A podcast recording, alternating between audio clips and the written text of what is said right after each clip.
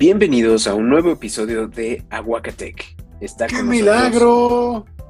¡Qué milagro, Uli! ¿A poco todavía existe Aguacatec? Ah, pues sí, sí, todavía existe. No, ya, en serio, este, una disculpa a todos, pero Aguacatec aún, aún vive, aún existe. Hemos estado ocupados, algunas fallas técnicas también, pero aquí estamos de nuevo para darle con todo a todas las noticias de tecnología. Nada, ya estamos listos de nuevo para seguir con, con toda la, la información. Así es, aparte ustedes tienen que saber que uno es quien edita, uno es quien, quien obviamente graba, uno es quien publica todo, las historias, etcétera, etcétera, investigación. Entonces, pues no es fácil, pero ya estamos de vuelta, que es lo importante. Y pues vamos a empezar con el episodio 14.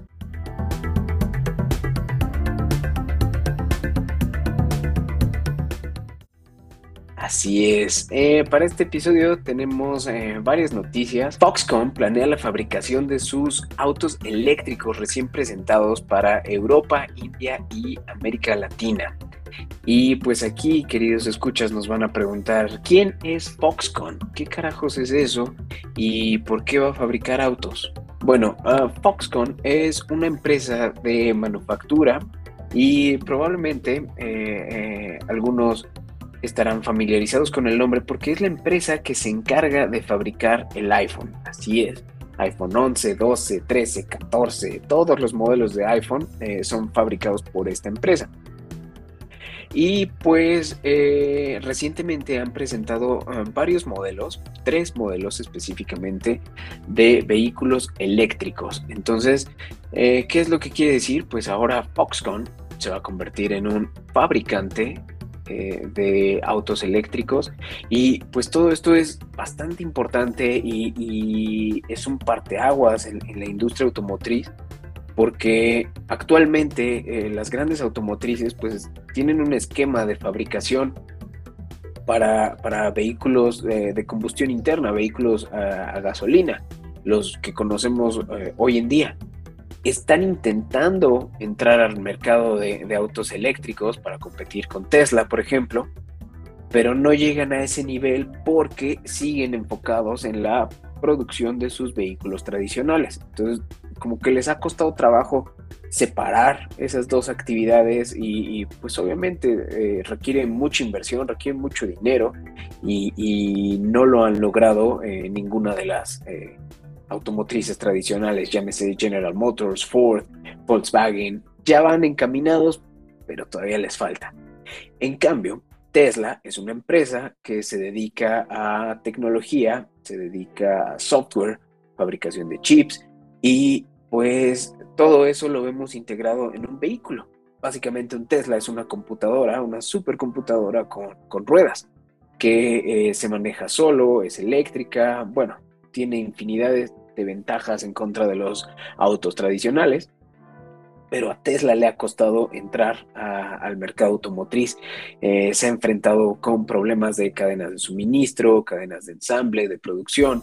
Entonces, aunque Tesla eh, eh, ya lleva ventaja, pues también se enfrentó a muchos problemas y todavía sigue eh, batallando con, varios problemas. Simplemente la Cybertruck que se anunció hace ya algún tiempo no ha podido llegar a, los clientes que hicieron su, su orden de preventa.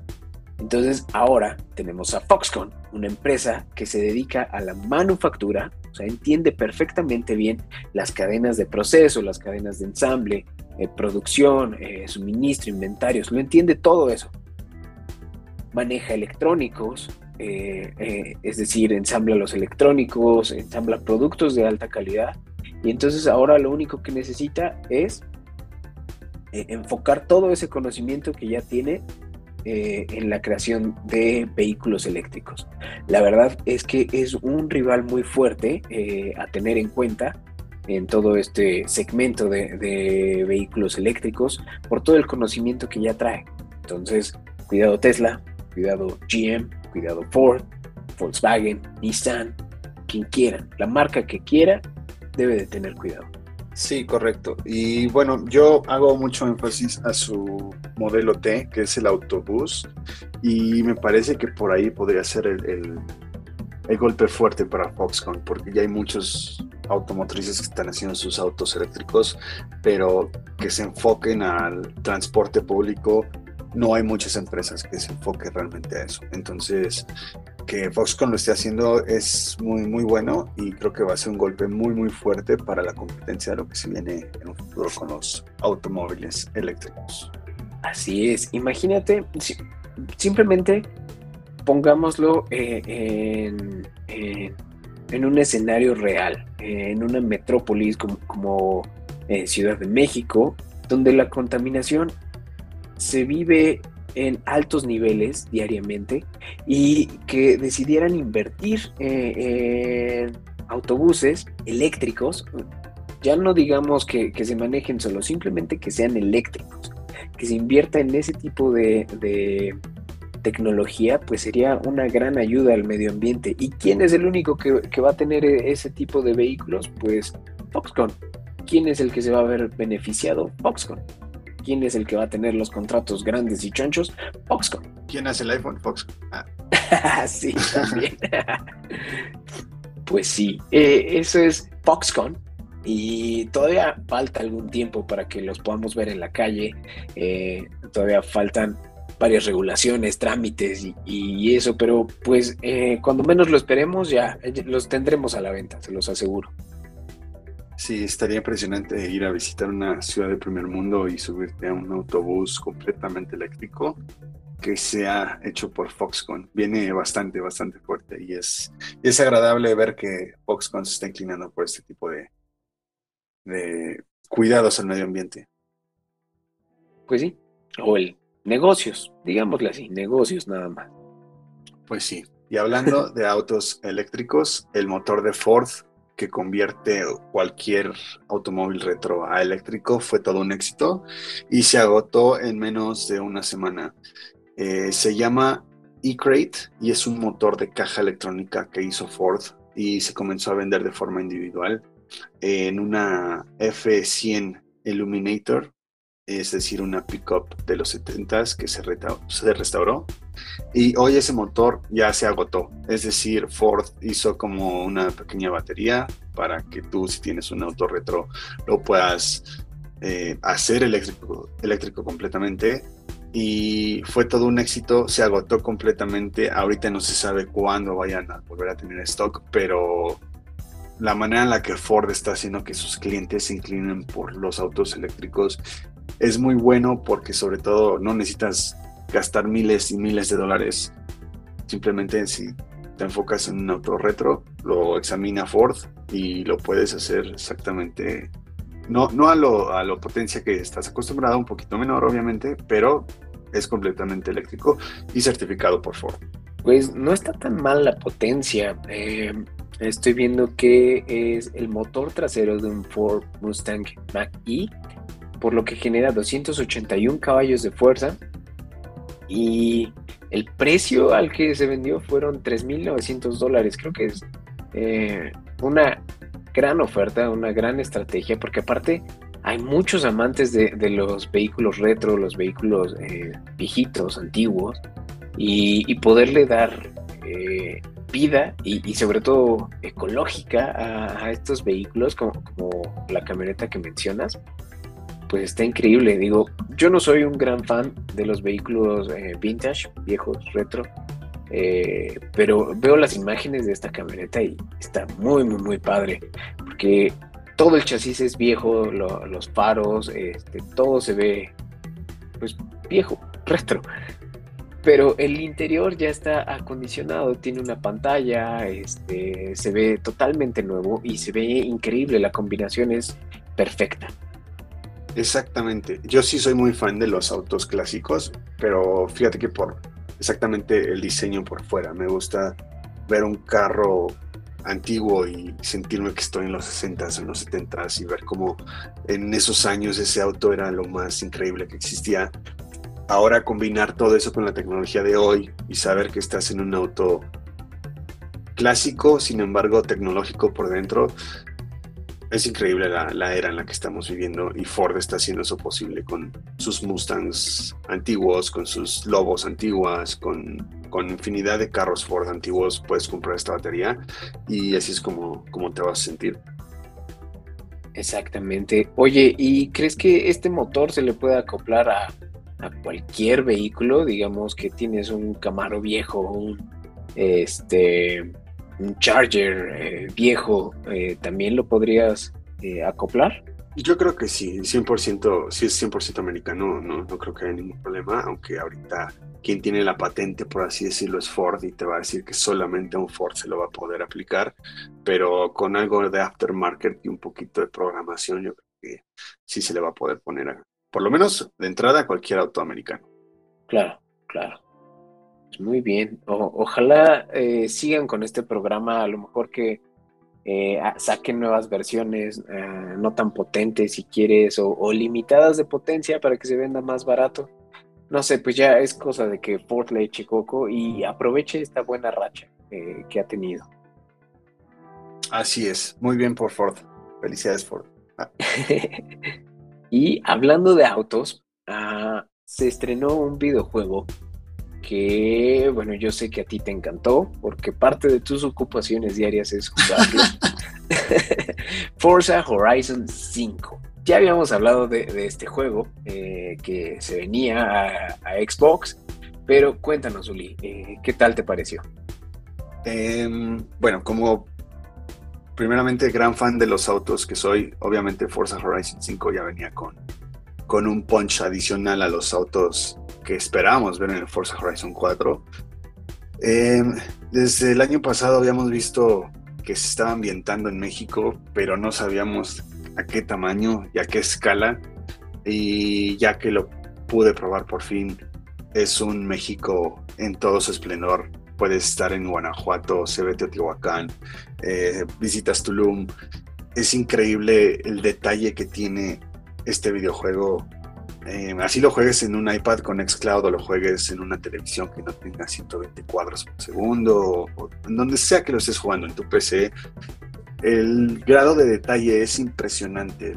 La manera en la que tú te mueves con el carro y el carro reconoce el pavimento y cómo se mueve el aire y a pesar de que sea solo un videojuego, cómo te hace sentir parte de la pista, es, es maravilloso. Y hicieron un grandísimo trabajo ambientándolo en Guanajuato.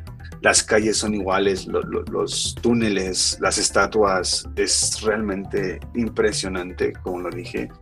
Y nada, o sea, las críticas son muy, muy buenas. No hay nada de hate más que tuvieron que buscar hate que porque hay machismo y clasismo en este juego, pero ¿qué esperas en un juego de carreras? Nada más manejar un suro todo el tiempo, pues obviamente no, tienen que sacar miles y miles de carros, pero bueno, ese es otro tema. Eh, las críticas lo han declarado que es el mejor juego de carreras en toda la historia y le han dado un 10 de 10 y grandísimo Forza, grandísimo Xbox, grandísimo Microsoft por, por, por haber hecho este videojuego. Pues está, está padre. Yo no, he tenido la oportunidad de jugarlo. He podido ver eh, videos, de visto jugarlo.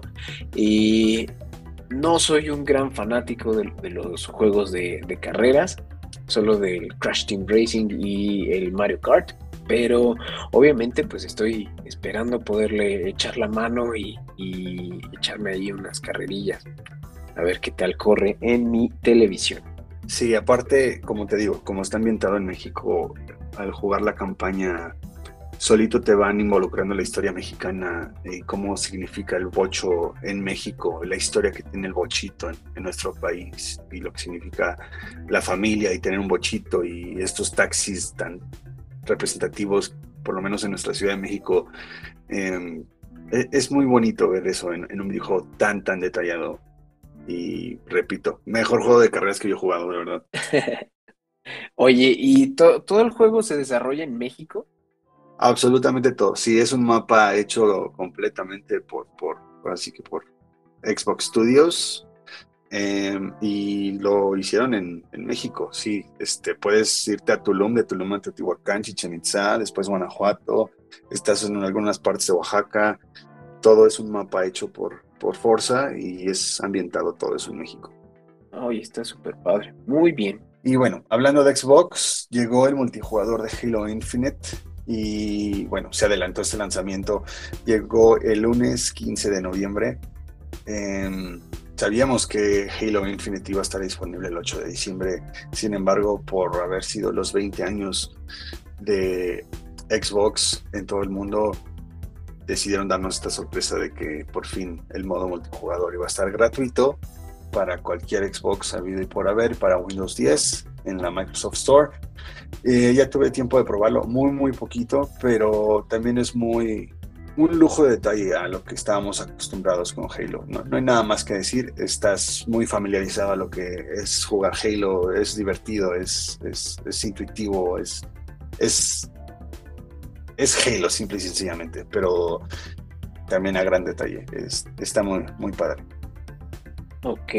Eh, entonces, este modo que, salió es eh, similar a como eh, a Fortnite o Warzone, como en jugabilidad, por así decirlo, ah, modos de juego, perdón. No, porque no está ahorita el, digamos, el Battle Royale, pero a lo que estamos acostumbrados un Team Deathmatch o, o equipos de cuatro, equipos después de 15 o, así. captura la bandera y most kills win y así, o sea, pero un Battle Royale como lo conocemos en Fortnite aún no está en Halo. Ah. Muy bien, estoy, estoy viendo imágenes, eh, parte gameplay, parte cinemática. Eh, yo soy un gran fanático de Halo. Y, me encanta, me encanta todo, todo esto que está eh, saliendo, todos los vehículos, eh, eh, todo el, desmadre que se hace con, entre todos los disparos, tipos de armas. Sí, las armaduras que puedes personalizar es algo que me encantó, o sea, y cómo se ven, o sea, es, es muy, muy padre todo lo que puede hacer para tú sentirte que, que no solo eres un espartano más, ¿sabes? Sino que eh, eres parte, eres punto y aparte, perdón, a, lo que el güey de al lado o el que acabas de matar puede tener en su arsenal o su armadura. Ya tienes una infinidad de cosas de cómo customizarte. Claro, la, la, personalización hoy en día juega un factor muy importante en todos estos tipos de videojuegos eh, ¿Va a tener igual microtransacciones eh, al estilo de Fortnite? Me parece que sí, porque yo al jugarlo vi temporada 1, puedes comprar el pase de batalla. Entonces, sí, sí se puede exactamente igual que Fortnite. Ok, ok. Pues mira, es, es, una ventaja de nuevo que esté gratis y pues ni modo, no, era de esperar que, que entraran a este modelo de negocio con microtransacciones. Sí, tienen que, competirle a Activision y a, Epic Games de alguna manera. Bien, y hablando de videojuegos, franquicias y negocio, pues eh, va a salir un juego, un juego nuevo que se llama Multiversus. ¿Quién crees que va a estar disponible en este juego? Multiversus. Em, no sé, Jack Sparrow. Ah, no, probablemente es este en otro juego de Disney, pero no, Multiversus es un juego que va a salir de la mano de eh, Warner Bros. y va a incluir a varias de sus franquicias eh, más importantes como son Game of Thrones, eh, DC, los Looney Tunes, Hora de Aventura, bueno, hay personajes de Cartoon Network. Es un juego al estilo Super Smash Bros. de Nintendo. Y obviamente pues incluyen eh, estos eh, personajes de franquicias. El primer rooster o la primera alineación que se, que se anunció son 13 personajes.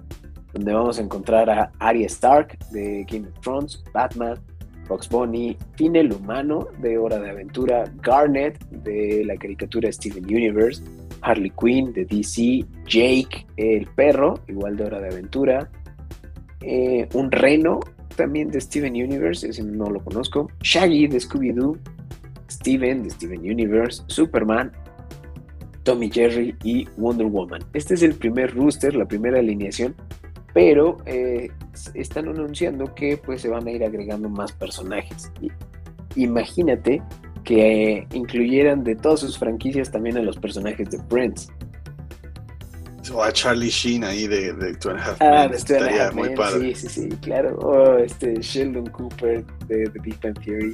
A Los Sopranos. estaría padre. Eh, estaría padre ver ahí cómo, cómo es el, modo de juego con esto, pero pues es muy el estilo Super Smash. Este se va a poder jugar en batallas de 2 contra 2 o 1 contra 1. Y ah, las gráficas realmente eh, dejan mucho que desear. La animación también. Pero pues eh, lo, importante y atractivo de esto es que vas a poder usar tus personajes favoritos. Por si nos faltaba algún juego de, de franquicia así que apelaran a nuestra nostalgia, pues ahora va a llegar este. Y Multiverse se espera que llegue para finales del 2022. Va a llegar a PlayStation 5, PlayStation 4, Xbox Series X, Series S, One y también para PC. Lo siento Nintendo Switch, para ti no. No, sí, solo faltaban ellos porque recuerdo que salió hace poco un juego llamado All Star Brawl que son todos los de Nickelodeon y estaba Bob Esponja y las Tortugas Ninja y Hey Arnold y los Thornberries y Rocket Power y los Rugrats. Entonces ya digamos que todo lo que ustedes pueden encontrar en HBO Max pertenece a Warner y por consiguiente este, puede que estén en este juego. Es, es un Super Smash, literal. Si has jugado Super Smash Bros., vas a entender muy bien este, este eh, tipo de juego. Lo, único atractivo de nuevo son sus personajes. Sí, así es. Yo, yo quiero jugarlo ahí con, con este, con Joey Triviani de Friends. ¿Sabes qué franquicia yo le hubiera metido a este primer rooster? A algún personaje del Señor de los Anillos. A Gandalf, a, Harry Potter. A Aragorn. A, Harry Potter, claro, sí, también faltaba esa franquicia. Igual y, lo van. Podrían llegar con DLCs también. Sí, sí, sí.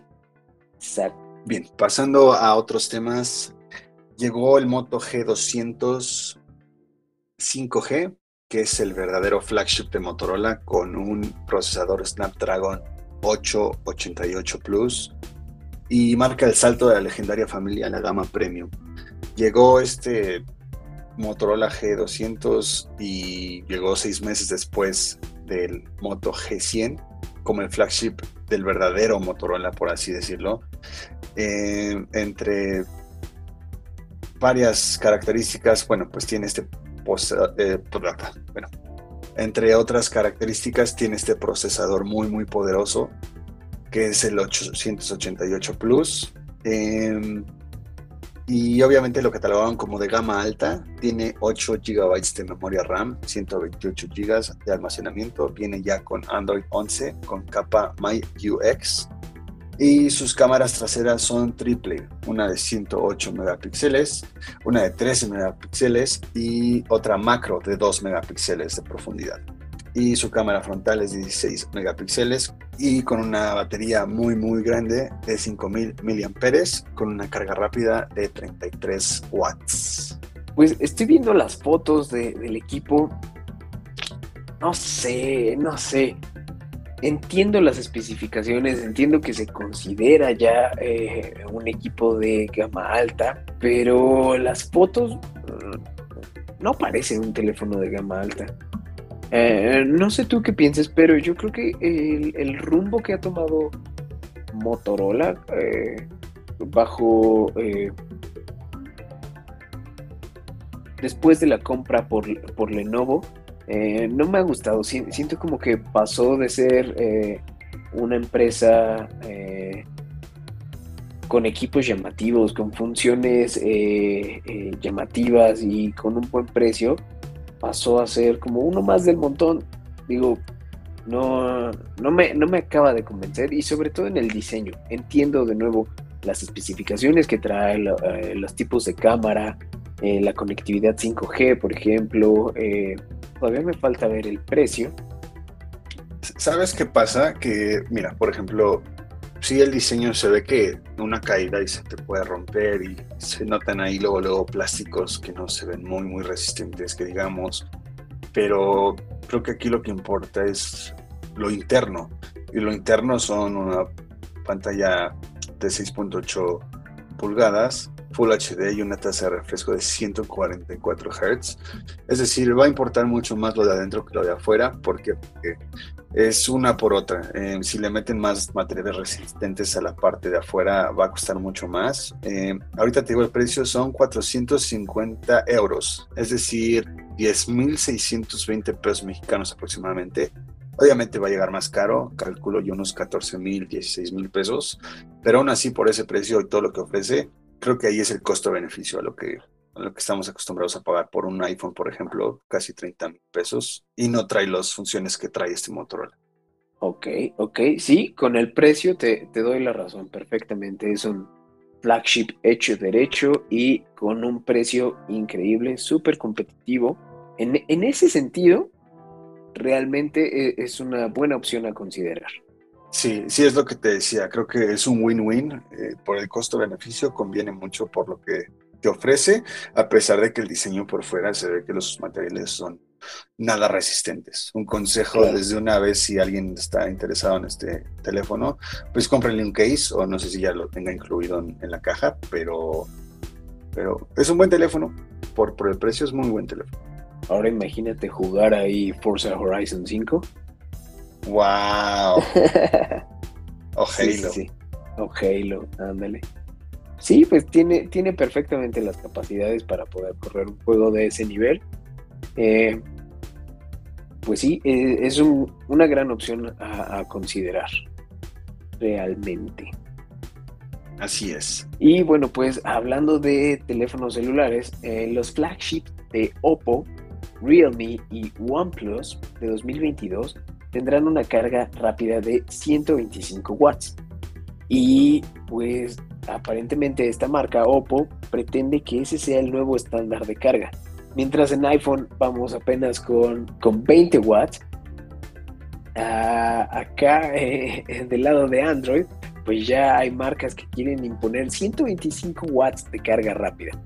Eh, Oppo eh, es una marca china con varios submarcas, por así decirlo, y su más reciente adquisición fue OnePlus. Es una marca que prácticamente no tenía presencia en México, pero estaba haciendo eh, las cosas súper bien eh, en el mercado americano, por ejemplo, eh, con equipos de súper alta gama a un precio increíble, materiales increíbles, diseño súper increíble.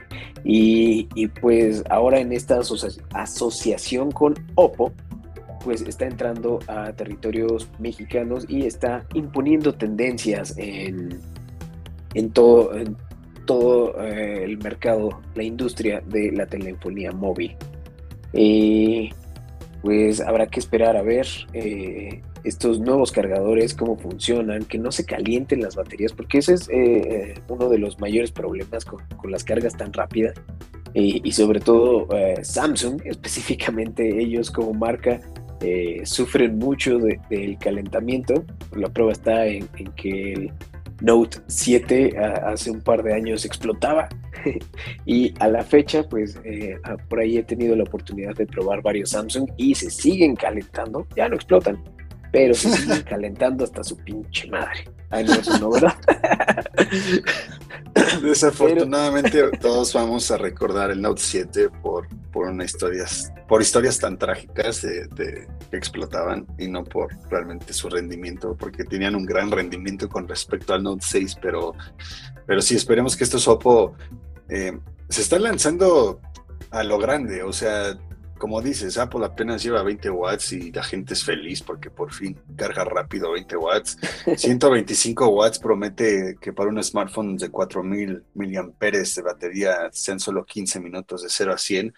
Pero yo siento que van muy acelerados, o sea, cálmense tantito, o sea, ¿cuál es la prisa? O sea, sí nos surge, o sea, estamos en, en prisas todo el tiempo, pero también entendemos si no se puede cargar en poco tiempo un celular, pues, pues no pasa nada, también existen baterías externas. Yo, siento, sabes, que es eh, como parte de, las estrategias de competencia con eh, directamente con, con, Apple, porque, ah, como dices, es, es abismal la diferencia de 20 watts que te ofrece Apple a 125 watts que te va a ofrecer Oppo.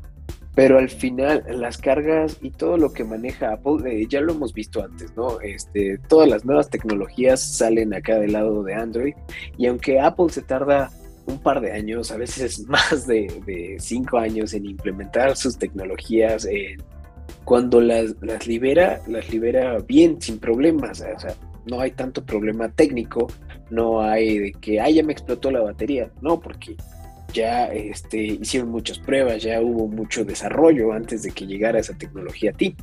Entonces, no quiero decir que, que Oppo, por ejemplo, eh, está lanzando así nada más su tecnología, seguramente también está haciendo pruebas y desarrollo, pero no al mismo nivel de Apple. Entonces, no sé, dentro de 3, 4 años que Apple por fin meta eh, su carga de 125 watts, va a ser porque en 10 minutos efectivos vamos a tener 80% de, batería, ¿me entiendes? O sea, va a ser como, como una evolución a la carga que vemos ahorita.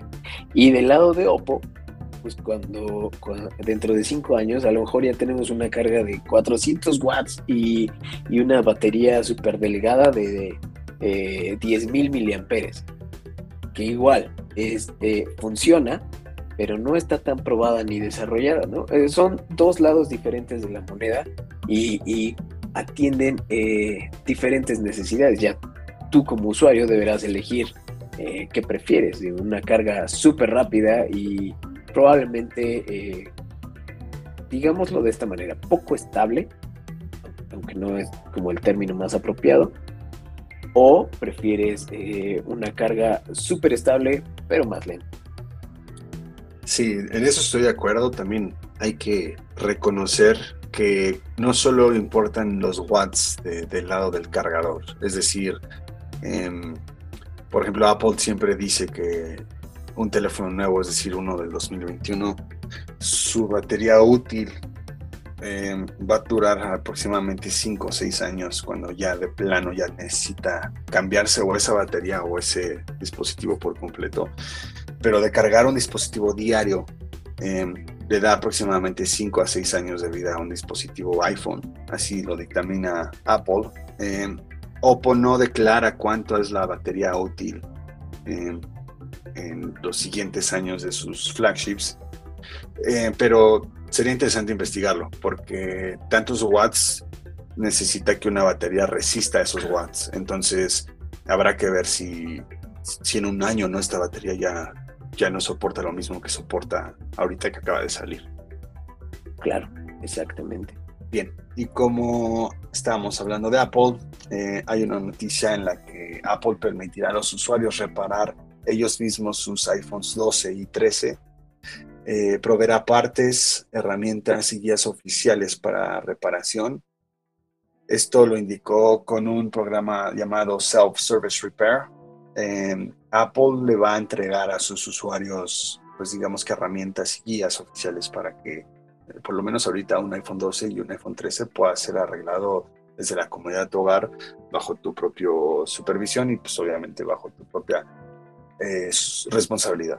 Claro, pues eh, eh, este es un tema un tanto eh, delicado por el hecho de que en los últimos años todos los fabricantes de, teléfonos se han enfocado como en producir sus terminales eh, totalmente sellados.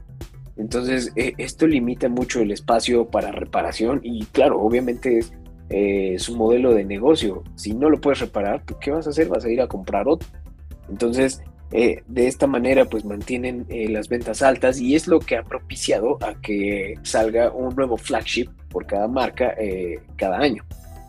Pero pues también hay que ser conscientes de que no todas las personas no todas las personas van a, comprarse un teléfono cada año, lo van a actualizar.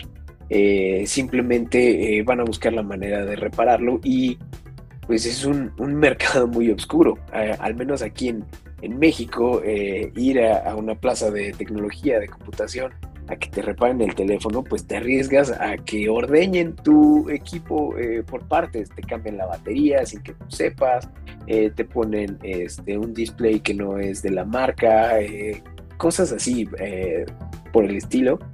Y, y, pues ahora que Apple te esté ofreciendo como este servicio de hazlo tú mismo, pues está padre. Digo, no creo que, todos los usuarios eh, accedan a hacerlo, por más sencillo que, hagan la guía de reparación y por más sencillo que hagan el proceso, no creo que eh, sean muchos usuarios los que se avienten a, hacer este tipo de reparaciones. ¿Sabes qué pienso?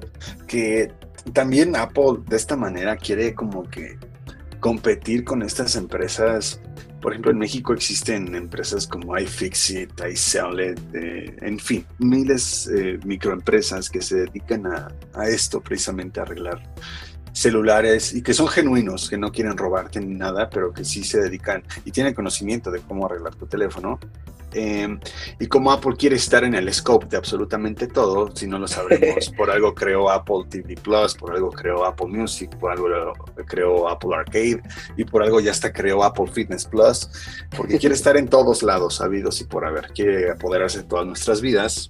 Ya se apoderó de mi alma y no me importa si amo Apple, pero creo que con esto, este, el Apple Service Kit quieren eh, quieren adueñarse de estas competencias, estos kiosquitos que encontramos en los centros comerciales. Obviamente no voy a mencionar las plazas que existen en, ciertas zonas peligrosas de nuestra Ciudad de México porque es un robo completamente, todos tenemos conocimiento sobre ello. he sido testigo ahí presencialmente cómo le roban a una persona un, un, dispositivo. Eh, no lo voy a mencionar por respeto a él, pero sí, eh, es desagradable vivir esas experiencias. Pero bueno, creo que Apple se quiere enfocar en eso y competir a estas, a esas empresas. Sí, claro. Eh, Sabes, yo lo veo más en el sentido de, de buscar dar la experiencia eh, totalmente redonda a, sus clientes. Eh, como dices, ya tiene televisión, ya tiene música, ya tiene bocinas, audífonos, este, computadoras. Le falta una pantalla, quién sabe si lo tenga. Tiene los proyectos de, Apple Car. Tiene eh, la tarjeta de crédito de Apple. Este, entonces, para complementar toda la experiencia redonda, pues le faltaba eh, eh, este sector como de reparación. Y aparte, este do it yourself, hazlo tú mismo, pues complementa uh, eh, un, lado que protege mucho Apple, que es la, privacidad. Eh, no sé si recuerden, en algún episodio platicamos sobre eh, un, caso de una reparación de Apple con un taller certificado por Apple y, robó información privada de, una Mac, de una computadora, y extorsionó a, a la clienta. Entonces, pues imagínate que Apple pueda tener ahora el control de esa experiencia para, evitársela al cliente y decirle, ¿sabes qué? No lo mandes a ningún taller aunque esté certificado por mí, no te preocupes. Aquí está tu kit, prepáralo tú mismo, asegúrate tú mismo de qué partes le estás poniendo a, tu iPhone, qué es lo que le estás cambiando y tu privacidad nunca se va a ver comprometida en este sentido. Entonces, eh, como dices, quiere eh, estar en cada aspecto de tu vida quieren mejorarlo y obviamente pues si se lleva una, comisión en el, en el camino, pues qué mejor para ellos. Apple, gracias por robarte mi alma. Está eh, junto a todos sus documentos legales ahí hay uno que dice Ulises Soul. Me curvia dice Apple, algo así dice ya. es que más tenemos Uli. Bien, pues Amazon, obviamente no podíamos dejar de hablar de Amazon en ningún episodio. El Echo Show 15 ya se puede reservar en Amazon México. Es la pantalla inteligente con Alexa integrada. Llegará por fin el 28 de diciembre. Recordemos que en septiembre Amazon reveló nuevos dispositivos, entre ellos el Amazon Astro, que es este robotcito que aún no está disponible en México, estaremos al pendientes cuando llegue, pero lo que sí ya confirmaron es que va a estar disponible el próximo 28 de diciembre el Amazon Echo Show 15.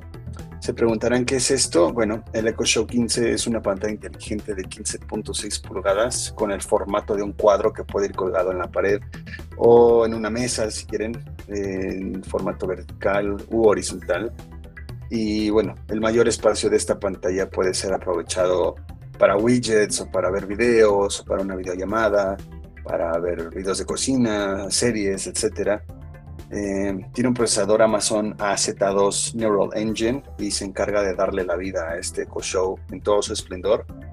Eh, básicamente, pues sí, te sirve para, como lo, como lo, lo es un Echo Show, eh, música, recetas de cocina, llamadas, contestar juntas, em, un pequeño televisor en tu cocina o en algún baño si también lo prefieres. Se puede usar para mil cosas. yo si tuviera pensado comprarlo, yo lo pegaría en mi, en mi refrigerador, por así decirlo. Sería para recordatorios, ver el calendario, eh, ese tipo de cosas. Yo creo que sí, eh, para eso lo usaría yo. Pero bueno, disponibilidad sería el próximo 28 de diciembre a través de Amazon, se podrá ordenar. Tendrá un costo de 6.299 pesos. Y con esto se completa todo este Echo Show 5, Echo Show 8, Echo Show 10 y por fin este cuadro enorme de 15.6 pulgadas Echo Show 15. Está padre la propuesta. Eh, y como dices, creo que el, lugar donde se usaría más frecuentemente en la mayoría de los hogares sería en la cocina. Imagínate que eh, lo pones eh, como obvio en un espacio dedicado, igual cerca de la estufa, en, el área de trabajo, y le dices, oye, asistente inteligente de Amazon, no digo su nombre porque luego se activa eh, por favor, eh, quiero una receta para eh, hacer salmón a la parrilla con hierbas y espárragos. No sé, algo así, ¿no? Y, ya estás ahí viendo en tu pantallota de 15.6 pulgadas cómo va la receta y, ahí estás trabajando en la cocina y todo eso. Se me, hace muy padre. Obviamente, creo que no, no es un objeto necesario, es, es un objeto meramente de lujo y por favor, si, si lo van a comprar, pues antes piensen bien eh, si lo necesitan, ¿no? eso va para ti, Uli. Y sobre todo cuídenlo, por favor, porque últimamente no he cuidado mis, mis cosas. Se me caen o las aviento. va para ti. Este, pero sí, prometo que si la compro la voy a cuidar y obviamente la verán en las redes sociales muy cuidadita. Ya lo verán. Muy bien.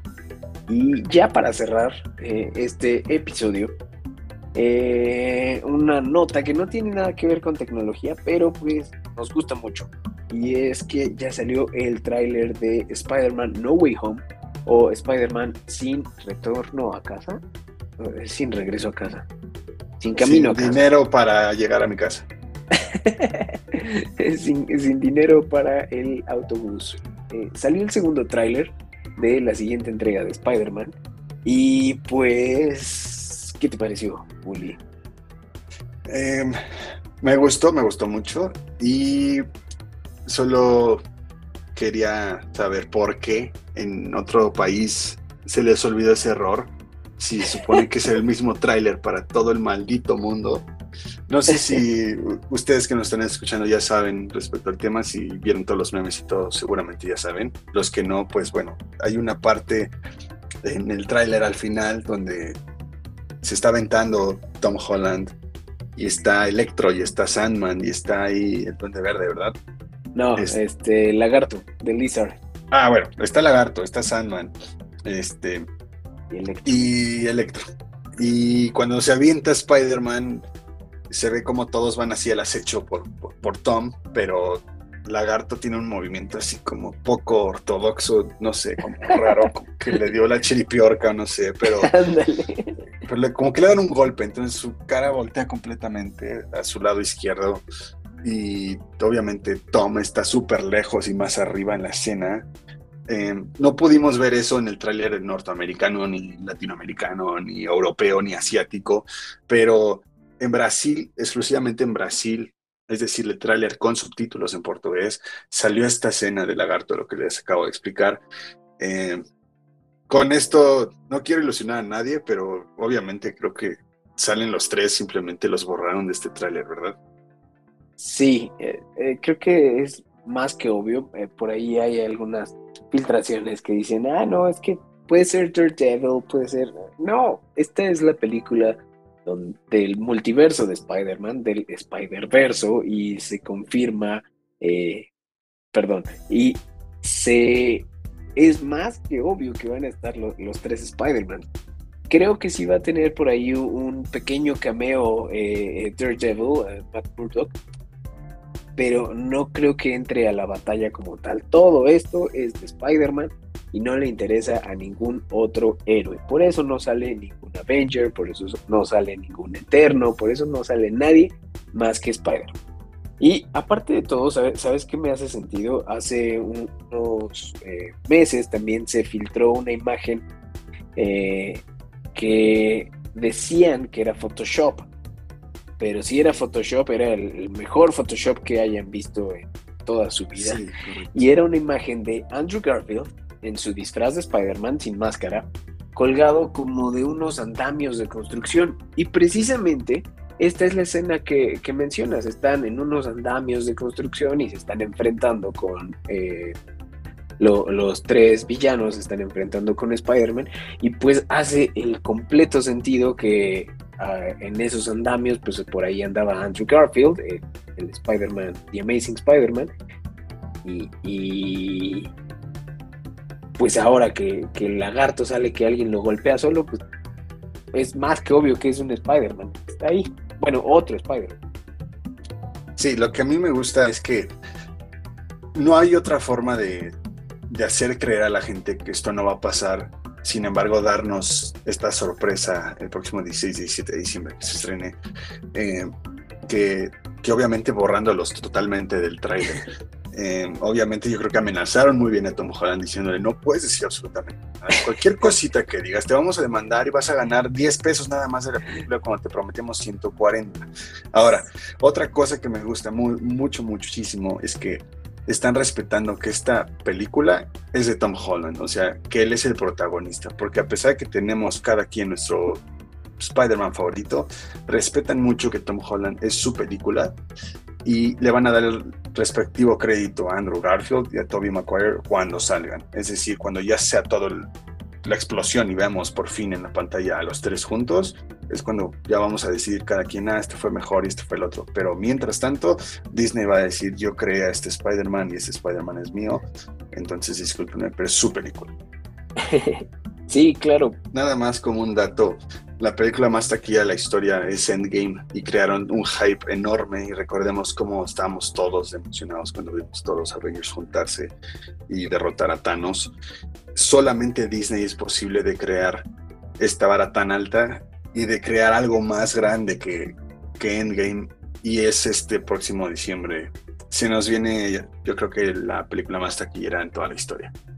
Sí, Ah, sí, bueno, Solo Disney puede derrocar lo que creó con Endgame. Sí. Exacto, exacto.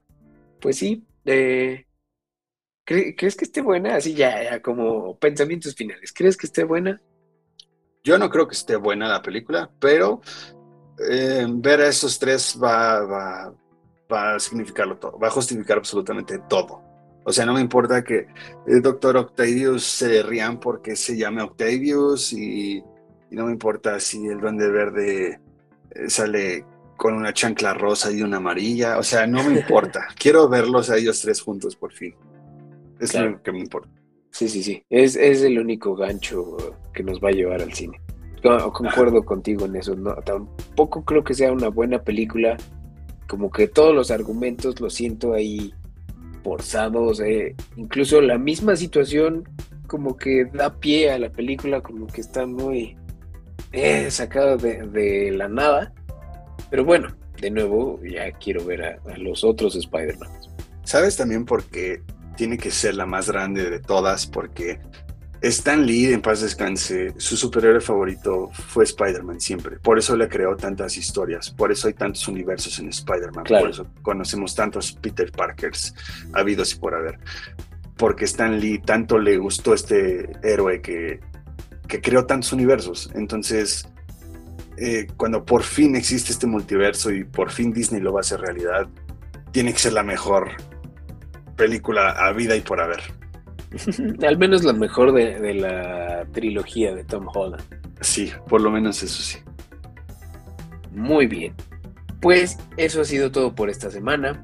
Eh, gracias por escucharnos. Eh, una disculpa de nuevo a todos nuestros escuchas por este tiempo que tuvimos de eh, silencio, que no estuvimos emitiendo ningún episodio, pero ya estamos de nuevo en, encaminados a hacer más, más de estos episodios. Una disculpita de verdad a todos y ya estamos de regreso. Eh, síganos en nuestras redes sociales, Twitter, aguacatec-mx e Instagram, aguacatec-mx. Así es. Nos escuchamos a la próxima. Bye.